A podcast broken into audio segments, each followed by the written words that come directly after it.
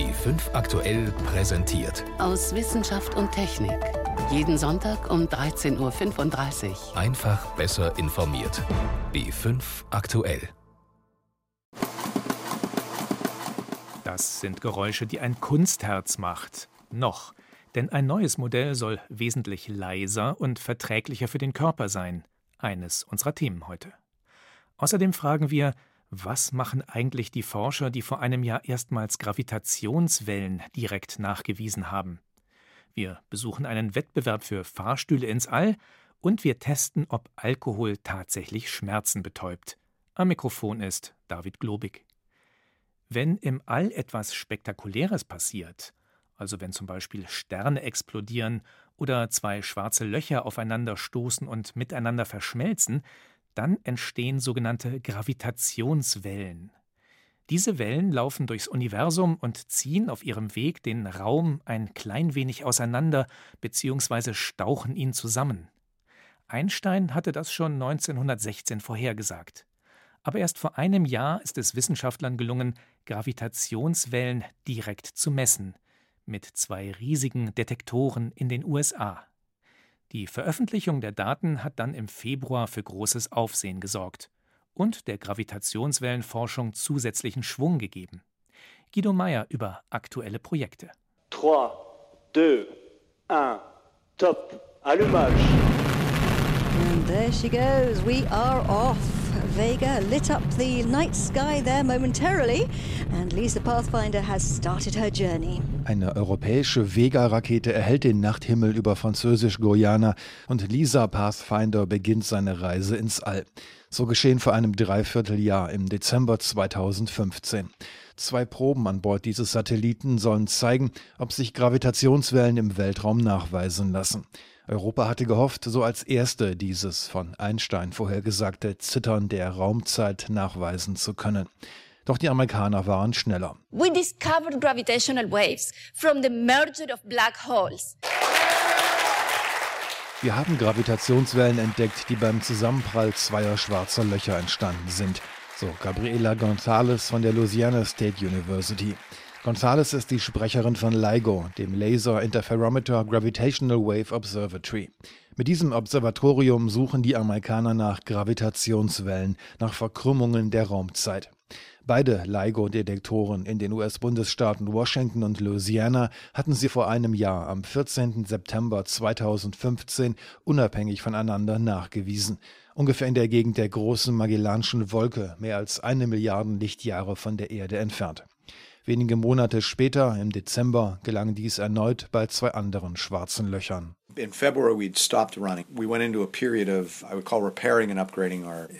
Im Februar haben wir die Instrumente angehalten. Seitdem befinden wir uns in einer Phase der Reparaturen und Verbesserungen. Wir machen unsere beiden Messgeräte empfindlicher, sodass sie beim nächsten Durchgang mehr Gravitationswellen entdecken können. David Reitze, der Chef von LIGO, erklärt, dass die verbesserten LIGO-Instrumente künftig auch Gravitationswellen von Objekten aufspüren sollen, die weiter weg sind und die weniger massereich sind als die bislang untersuchten schwarzen Löcher.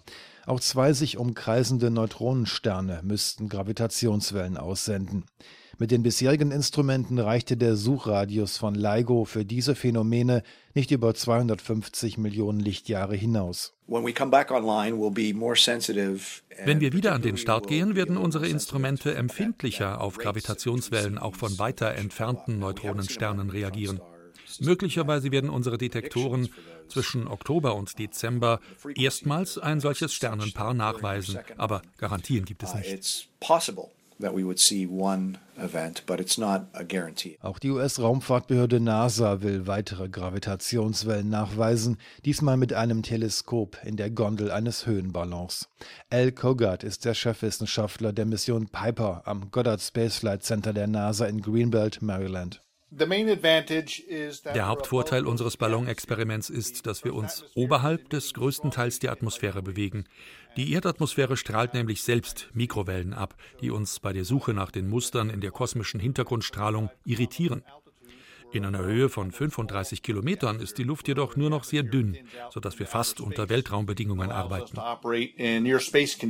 Von Fort Sumner im US-Bundesstaat New Mexico aus wird Piper in wenigen Tagen auf seine erste Reise gehen, ergänzt Paul Mirell, der Chefingenieur der Mission. Dies ist kein gewöhnlicher Ballon. Dieser Ballon misst 100 Meter im Durchmesser, wenn er seine endgültige Höhe erreicht hat. Er würde den Innenraum eines Fußballstadions füllen. Er ist einfach riesig.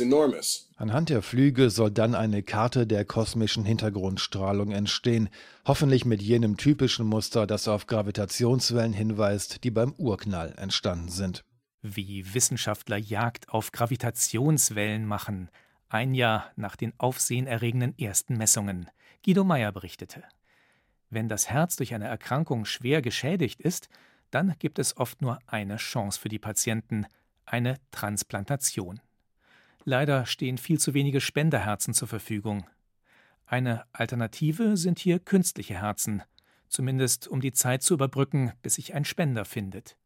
Bislang kämpfen Ärzte und Patienten allerdings mit einer ganzen Reihe von Risiken und Nebenwirkungen, angefangen bei der Gefahr von Infektionen bis hin zum Lärm, den Kunstherzen heute noch machen. Modelle der neuesten Generation sollen Patienten aber ein angenehmeres Leben ermöglichen. Mehr dazu von Jochen Steiner. Es gibt momentan nur ein Kunstherz auf dem Markt. Beim Produkt des US-Unternehmens Syncardia pumpt ein Kompressor über zwei Schläuche Luft in die beiden künstlichen Herzkammern. Mit 72 Dezibel allerdings recht laut, was manche Patienten stört. Die Luft bewegt abwechselnd zwei Platten, die das Blut aus den Kammern drücken. Die zwei Schläuche treten aus der Bauchdecke der Patienten aus, was die Gefahr einer Infektion birgt. Auch ist die Bewegungsfreiheit der Patienten eingeschränkt. Trotz dieser Nachteile hat das Syncardia Kunstherz vielen Menschen das Leben gerettet, die dringend, aber zunächst vergeblich auf ein Spenderorgan gewartet haben. Bislang hat es in Patienten bis zu fünf Jahren gearbeitet. Es ist nichts für die Ewigkeit. Die Patienten bleiben auch nach einer Implantation weiter auf der Liste für ein Spenderorgan. Wissenschaftler tüfteln seit einiger Zeit an neuen Kunstherzen, die leise und viele Jahre arbeiten sollen und bei denen die Infektionsgefahr deutlich verringert ist. In einem Industriegebiet außerhalb von Paris stellt das Unternehmen Carmat künstliche Herzen her. Unser Kunstherz besitzt vier Herzklappen und Membranen aus einem natürlichen Material, und zwar aus dem Herzbeutel von Kälbern. Das ist biokompatibel, was bedeutet, dass die Reaktionen des Blutes und des Patienten insgesamt abgemildert werden. Er wird weniger von den Medikamenten einnehmen müssen, die verhindern sollen, dass sich Blutgerinnsel bilden. Piet Jansen ist der medizinische Leiter bei Karmat. Das etwa 900 Gramm schwere Kunstherz funktioniert ganz ähnlich wie ein natürliches Herz und kann sich den unterschiedlichen Bedürfnissen des Patienten anpassen, genauso wie es das menschliche Herz auch macht, etwa beim Treppensteigen. In Frankreich setzt man dabei auf Sensoren und viel Elektronik. Der Apparat kann dadurch Druckveränderungen wahrnehmen und bei Bedarf schneller pumpen. Neun bis zehn Liter Blut pro Minute strömen durch das Karmat-Herz, beinahe geräuschlos, ganz im Gegensatz zum Syncardia-Kunstherz. Das Karmat-Herz erhält seine Energie über Akkus, die per Kabel mit dem Kunstherz verbunden sind. Erst in einer späteren Version soll es mittels Induktion kabellos mit Energie versorgt werden. Damit wäre das Problem möglicher Infektionen an den Eintrittsstellen von Schläuchen und Kabeln gelöst. Im Dezember 2013 implantierten Ärzte das erste Karmat-Kunstherz in einen Menschen. Bis Dezember 2015 folgten drei weitere Operationen. Was wir aus dieser ersten Studie gelernt haben, ist, dass das Kunstherz funktioniert im Menschen. Es versorgt die Organe der Patienten mit ausreichend Blut. Die Patienten haben sich nach dem Eingriff den Umständen entsprechend erholt. Zwei von ihnen konnten sogar mit unserem System nach Hause gehen. Die vier Patienten überlebten nach der Operation zwischen drei Wochen und neun Monaten. Sie waren schwer herzkrank, die gewonnene Lebenszeit ist deshalb noch wenig aussagekräftig. Piet Jansen und sein Team haben nun eine zweite klinische Studie geplant. Danach wären genügend Daten gesammelt, um eine Marktzulassung für Europa zu beantragen. Ende 2017 soll es soweit sein. Auch in Deutschland wollen Wissenschaftler mit einem voll implantierbaren Kunstherz den Durchbruch schaffen. Das Reinhardt ist ihre Entwicklung. Das Reinhardt ist insofern ähnlich aufgebaut wie das natürliche Herz, dass wir zwei Herzkammern haben, die linke Seite und die rechte Seite. zwischen diesen Herzkammern sitzt nun ein Linearmotor, der mit seinen Druckplatten abwechselnd mal die linke und mal die rechte Kammer komprimiert, sodass das Blut abwechselnd dann ausgeworfen wird. Thomas Finocchiaro arbeitet am Helmholtz-Zentrum für biomedizinische Technik in Aachen. Das von ihm mitentwickelte Kunstherz kommt ganz ohne Sensoren aus, kann sich aber dennoch den unterschiedlichen körperlichen Belastungen der Patienten anpassen.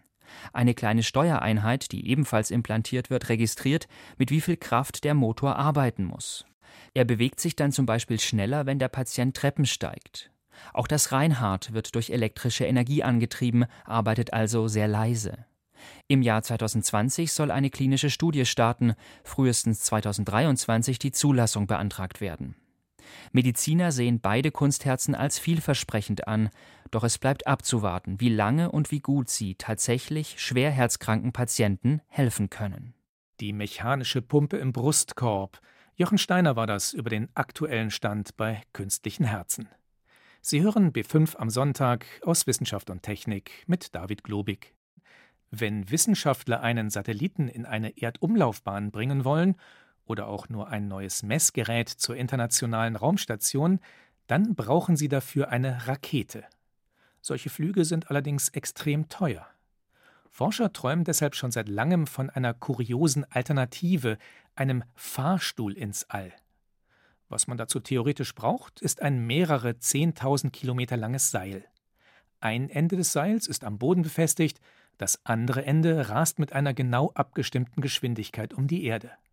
Ein Aufzug könnte sich nun daran entlang in den Weltraum hangeln. So käme die Nutzlast zu einem Bruchteil der heutigen Kosten in eine Erdumlaufbahn. Der Haken an der Sache, kein Mensch weiß, ob und wann das tatsächlich einmal möglich sein könnte. Um die Idee etwas voranzutreiben, hat die TU München diese Woche in Garching einen Wettbewerb ausgetragen. Studenten sollten kleine Aufzüge zwar nicht bis ins All schicken, aber immerhin bis auf 100 Meter Höhe. Johannes Rostäuscher war für uns dabei. Drei Studenten der japanischen Nihon-Universität, zwei junge Männer, eine Frau, hantieren an einem Band aus Polyamidfaser, das senkrecht nach oben steigt. 100 Meter über ihnen schwankt ein Heliumballon, an dem ist das Band festgebunden. Die drei, alle mit blauen Helmen auf dem Kopf, montieren hochkonzentriert einen schwarzen Kasten ans Band. 50 cm lang, schwarzes Carbon, geformt ein bisschen wie ein Fisch. Innen versteckt ein Motor, Rollen, Akkus. Die drei klappen das Stück auf, fingern das 4 cm breite Band hinein, klappen wieder zu, der Fisch hängt am Band. Okay, measurement is running. We are free to go. Der schwarze Kasten schießt senkrecht nach oben. Nach 10 Sekunden ist er beim Ballon angekommen, stoppt, fährt wieder zurück. Die Geschwindigkeit des japanischen Fisches ist beeindruckend, aber bei diesem Wettbewerb eigentlich gar nicht wichtig. Im fortgeschrittenen Level müssen die Climber die Aufzüge zum einen möglichst viel Nutzlast mitnehmen, das heißt so kleine 1 Kilogramm Nutzlastwürfel nach oben transportieren und zum anderen müssen sie möglichst wenig Strom verbrauchen, das heißt möglichst effizient fahren. Erklärt Organisator Tim Wiese von der TU München. Energieverbrauch im Vergleich zur transportierten Zusatzlast, Fachbegriff Payload, ist also entscheidend in diesem Wettbewerb. Wir haben gestern einen Run gemacht, da hatten wir 4 Kilo Payload drauf. Das ist das Doppelte des Eigengewichts. Das ist auch bis jetzt unerreicht gewesen, dass ein Climber mehr mitnehmen kann, als er selber wiegt. Wir werden dann nachher Versuche machen mit 7 Kilo Payload und hoffen natürlich, dass das dann auch funktioniert erzählt Michael Stark vom Wettkampfteam der TU München. Das TU-Modell ist nicht viel mehr als ein Ring aus schwarzem Carbon, Durchmesser ein halber Meter. Von zwei Rollen wird er gegen das Seil gedrückt und hangelt sich daran nach oben, angetrieben vom versteckten Motor. Okay, wollen wir uns das wirklich noch mal kurz überlegen, ob wir wirklich mit 8 fahren wollen? Ja. Hä, aber wieso sollte er denn überhaupt oben stecken bleiben? Verklemmen tut sich, glaube ich. Äh, warum ist jetzt nicht, hier keine... Nicht von 7 auf 8. Warum ist keine Schraube mehr dran? Weil ich Gewicht sparen wollte. A 20 minutes time slot and carrying a lot of payload cubes today. Sieben massive Metallwürfel schrauben die Münchner an ihre grazile Konstruktion. Dann dürfen sie ans Seil. Die Zeit ist begrenzt. Im Stechschritt geht es zum Ballon. Hochkonzentriert wird montiert. Das Ganze hat etwas von Boxenstopp bei der Formel 1. Splint. Eine Kameradrohne fliegt heran und macht Lärm. Die drei schrauben ihren Climber ans Seil. Ist die Messung gestartet? Ja. Der Start klappt. Das Rad fährt senkrecht nach oben. Deutlich langsamer als der japanische Fisch, aber darauf kommt es ja auch nicht an. Oh, oh, oh, die Erleichterung kommt, wenn er unten ist. weil runter kommen sie nicht immer, in dem Fall aber problemlos. Doch so beeindruckend all die Konstruktionen sind, der Kleinbau, also der Aufzug selbst, ist momentan nicht der entscheidende Faktor für einen möglichen Weltraumlift. Entscheidend ist das Seil oder Band. Das Seilmaterial ist im Moment der limitierende Faktor. Wir haben das Material nicht. Sagt Martin Lades, Direktor des Internationalen Konsortiums für Weltraumlifte und Mitglied der Jury.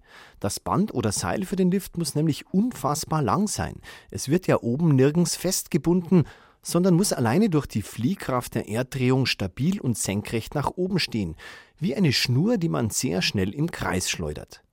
Nach den aktuellen Szenarien wäre es bis zu 144.000 Kilometer lang. Das ist mehr als ein Drittel der Entfernung bis zum Mond.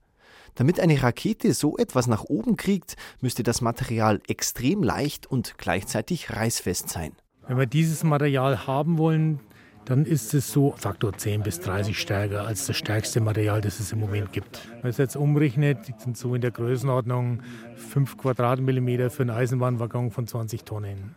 Die Faser müsste also 10 bis 30 Mal so stabil sein wie die beste, die es momentan gibt. Eine zweieinhalb Millimeter dicke Schnur müsste einen Eisenbahnwaggon in die Luft heben können. Momentan als Material gehandelt werden Graphen- oder Carbon-Nanoröhren, also irgendetwas aus extrem dünnem Kohlenstoff. Aber wann könnte es soweit sein? Festlegen mag sich niemand, vielleicht erst im nächsten Jahrhundert, vielleicht 2050, meinen die Experten. Ich halte es für realistisch, dass es in der Richtung wertvoll ist, weiter zu forschen. Gibt es alle möglichen interessanten Zwischenstationen. Wenn ich ein leichtes, starkes Material habe, um bessere Flugzeuge, bessere Autos oder bessere Raketen auch. Und wenn ich dann am Aufzugseilstärke ankomme, dann bin ich sehr happy. Aber auch wenn ich drei Viertel davon kriege, ist schon eindrucksvoll, würde ich denken, ist sehr nützlich. Forschen für den Lift ins All. Ein Beitrag von Johannes Rostäuscher. Gewonnen haben übrigens die Studenten der TU München vor einem der japanischen Teams. Das hat allerdings noch drei Sonderpreise für seinen Fisch bekommen. Gestern ist in München das Oktoberfest eröffnet worden. Zwei Wochen lang wird jetzt unter anderem kräftig Alkohol ausgeschenkt und natürlich auch getrunken.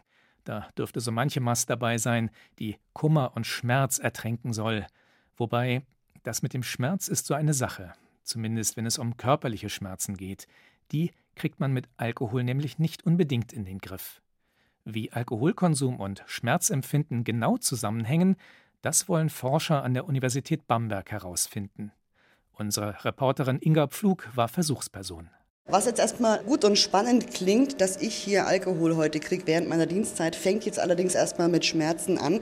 Die Claudia Horn-Hofmann von der Uni in Bamberg vom Lehrstuhl für physiologische Psychologie, die hat mir jetzt gerade eine Thermode an den Unterarm geklebt, die jetzt gleich meinen Unterarm erhitzt. Ich werde gleich verbrannt. Genau, und zwar messen wir als erstes die sogenannte Schmerzschwelle, bedeutet der Punkt, an dem ein leichter Schmerz anfängt und damit messen wir, wie schmerzempfindlich eine Person Person ist, jetzt erstmal bevor sie Alkohol bekommt. Es ist wie ein kleines Bügeleisen, was einem quasi auf den Unterarm geschnallt ist. Und da wird es heiß. Hier werden leichte Schmerzen erzeugt, die man äh, dann auch trotzdem noch gut aushalten kann. Also verbrennen wollen wir sie auf keinen Fall.